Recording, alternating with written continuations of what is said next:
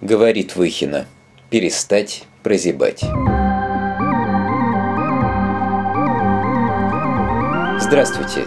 Это первый выпуск нового подкаста о том, как сделать, чтобы жизнь в России не была плохой и не казалась плохой. Если есть некий первый мир, то в нем не хватает нас. Собственные программные заявления будут потом, а мы начнем с мыслей по поводу чужих.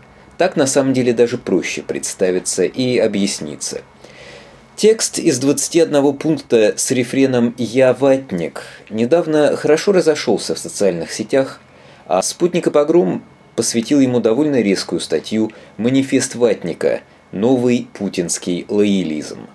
Надо сказать, у меня этот манифест вызывает побольше симпатии, чем у «Спутника и погрома», и тем не менее в нем все не так. Это какая-то риторическая игра в поддавки – Конечно, это не важно, если цель текста – воодушевить сторонников, но беда в том, что противников такие тексты тоже воодушевляют. Разберем некоторые пункты, начиная с первого. Цитата. «Я ватник. Я воспитан на сугубо русских ценностях любовь к семье, любовь к русскому государству и его истории». Конец цитаты. Спутник и погром сетуют на отсутствие в тексте упоминаний о нации и народе, но, по правде говоря, это почти то же самое, как если бы русский мусульманин сетовал на отсутствие упоминаний об исламе. Нравится нам это или нет, русский национализм мейнстримом не стал. Ну да, ничего как-то про людей не сказано. Семья, государство, история – это и не про себя, и не про других, а только про всякие институты. Семья и та тут получается какая-то сферическая в вакууме. Чуть более хитрый момент. Патриотизм, чтобы быть убедительным, предполагает здоровое самодовольство или здоровое удовольствие от собственной страны. А тут любовь, в которой автор воспитан. Совершенно зря он ставит себе подножку, потому что выходит, если бы не воспитали, то сам бы не полюбил. И чуть ли вообще, что нельзя Россию взять и полюбить просто так – на самом-то деле наоборот, эта ненависть к России сама собой не заводится, ее воспитывают. Иногда буквально, в семьях.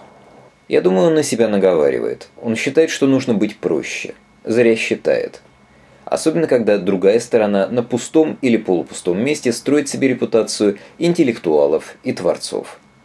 Чтобы не заниматься одной только критикой, давайте зададимся вопросом, какими должны быть декларируемые базовые ценности, что, грубо говоря, хорошо звучит – Хорошо звучит нечто воинственное и самохвальское, но в меру.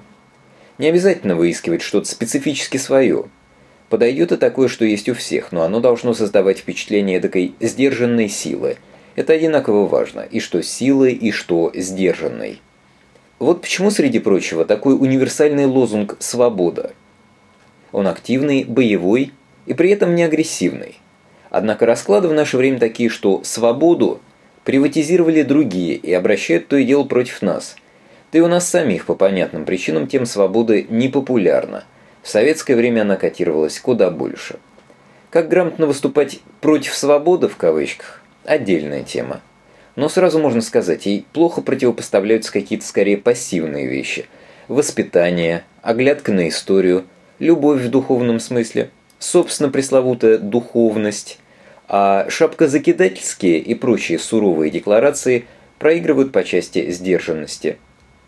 Хороший девиз «русские не сдаются», но опять-таки завязан на нечто внешнее. А следующем пункте манифеста, где Крым, Мария Шарапова и Селигерская жаба, мы поговорим в следующий раз. Выпуски будут короткие, и их будет, надеюсь, много. Подкаст можно слушать по адресу firstworldrussia в одно слово .podster.fm, а также на странице ВКонтакте vk.com косая черта First World Russia.